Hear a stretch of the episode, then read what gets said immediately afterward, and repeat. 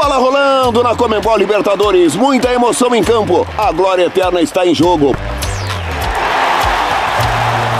Pode valer que vai ter emoção, pode valer que não tem nada igual. Mas quer valer de verdade? Faz o Sporting Bet aí. Sporting Bet, patrocinador oficial da Comembol Libertadores. O Sabia não está de volta. Eu sou Márcio Porto e hoje vamos embarcar no aquecimento da Comebol Libertadores Feminina 2023. Sabia não? O podcast de curiosidades da Comembol Libertadores.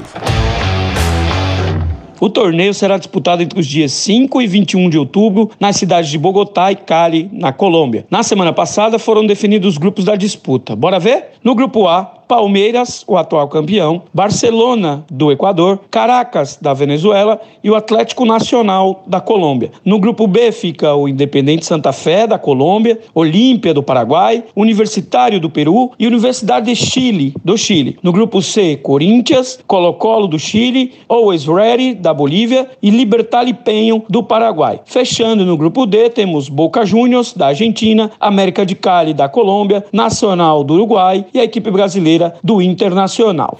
E vamos entender o formato da busca pela glória eterna. Os times vão se enfrentar em turno único dentro de cada grupo, definindo os dois melhores de cada chave. Os classificados se enfrentam em quartas de final, com duelo entre líder do grupo A contra vice-líder do grupo B, líder do grupo C contra vice-líder do grupo D e por aí vai. Vale ressaltar que a disputa conta com uma hegemonia brasileira nos últimos anos. Isso porque em 14 disputas equipes brasileiras levaram o troféu em 11 ocasiões. Isso mesmo, foram três títulos do São José e do Corinthians, dois para a Ferroviária e Santos e uma para o Palmeiras, que, como dissemos, é o campeão vigente. Será que o domínio será mantido?